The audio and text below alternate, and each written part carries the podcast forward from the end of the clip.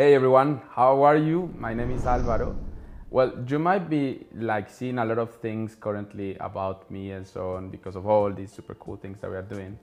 But that's the whole thing. Like nobody, nobody really knows like what I'm doing. Like many people know that I like dance and I cook, and I sometimes speak in events and so on. But what happens is that there is not really much information about like what's all this about and what kind of things I actually am talking about.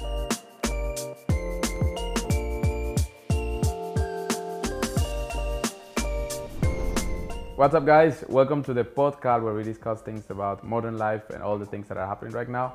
Of course, started with the nomad travel and all those. Most of you know me probably for Instagram or, or different platforms, but not many of you really know what I'm doing. So, because of that, we've created this space in which I'm going to basically answer questions to people about who I am, about what are the things that we believe in on, and what are those things that we are doing in Circolo to change the world.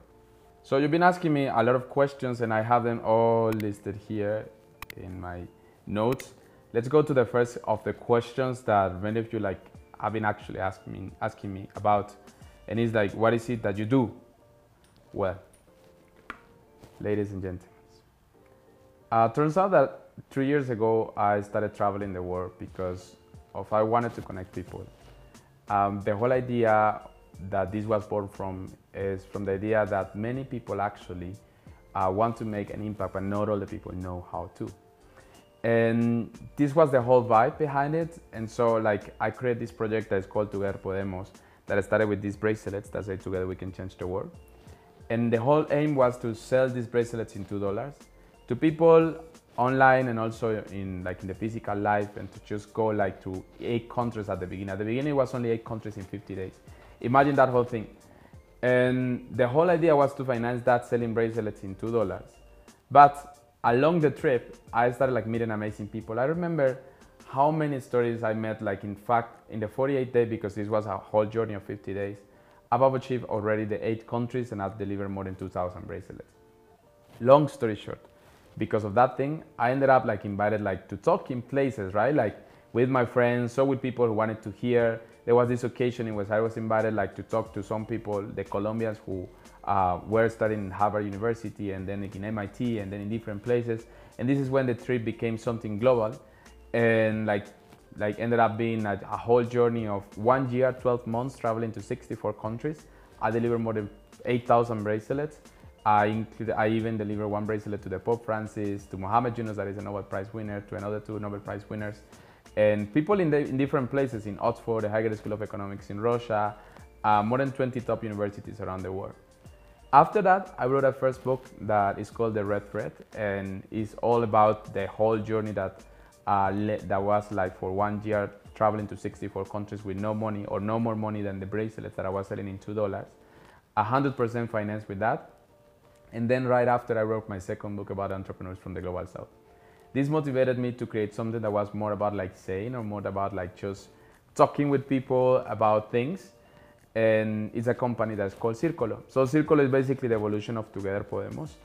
And this company stands for quality, for uh, making people aware of living a lifestyle without like sacrificing, having fun and having like nice interactions with people, but as well like connecting them as a community. So that's why we offer products in three segments that are basically the hospitality industry offering like stays in different parts of the world, uh, the fashion industry offering them like clothes made of recycled plastic bottles, organic cotton, or made by communities, or made with the purpose of supporting causes that are important, and as well, of course, like managing entertainment or events uh, in places where people who want and who doesn't want to change the world can come and have fun. That's basically what we do, and that's basically what this is up, uh, all about.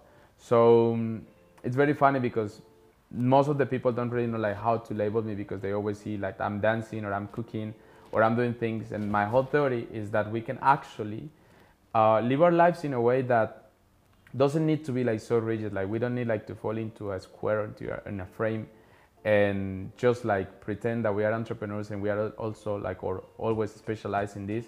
When we have actually like so many talents, I believe that we need to be proud of our talents and make sure that that talents are like spread all across. That's why like I decided like to create things that can actually like supply things for the people in the whole lifestyle that they have instead of like just doing uh, random things about um, I don't know, like residential projects, and that's everything as an architect because I studied architecture.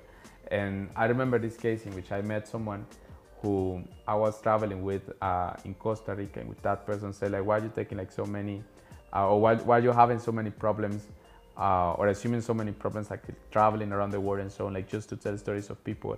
And it's because what I think is that our generation really needs like people who can stand for things that matter and people who can spread their voice. In the past, probably was like all about like somebody having one voice, and that voice was the voice that would matter, and people will follow that voice. But today is all about a community. It's all about people like just following their hearts and making sure that they use their talents to spread a positive word, a, a positive word, and to and to change the realities in a positive way. So far, I've traveled to 77 countries. Um, there are going to be soon 80 countries in the next month, and it's very interesting because many people always ask me like, how how do you really like copy or like make sure that you don't feel unstable like as you travel or you like just don't don't like feel sad or things that that. And what I believe is like we should learn to embrace actually all those things that we are feeling. Instead of like just hiding like we should just embrace the fact that we can be sad the fact that we can feel sometimes like a failure the fact that we can feel sometimes that we are alone. And that's fine. That's important. If you feel that if you value that you're going to be able to interact in a better way with people and to recognize better the opportunities and the experiences that come and there was this question about like what what countries uh, really changed my life. And i can i mean of course like all the countries were important but i can definitely list some countries that for me uh, so far and even up to today have been like really important.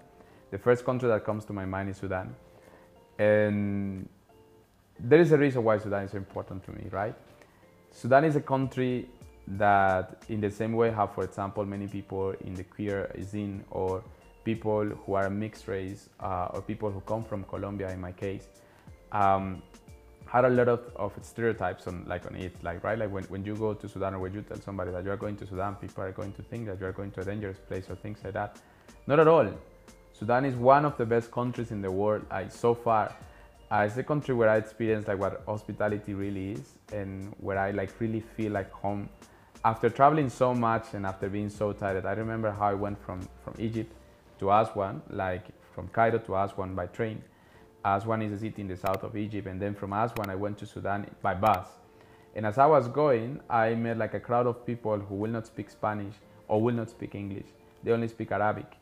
And it was so interesting how all of them were really trying to help me. In fact, it's funny because in many countries, of course, when I travel as a Colombian, many people will like tell you these stupid things about like stereotypes that they would, would watch in Netflix or things like that. But when I was in that bus, the first thing uh, uh, that I heard after I said that I was Colombian is, hey, you are my brother. Colombia is the best country in the world. And I was like, what? I mean, how did I hear that? Well, basically, that guy had Google Translator and he was translating everything I was trying to say. And from the moment when I arrived to Sudan till the moment when I left Sudan after being, being there over a month, I spent only $20.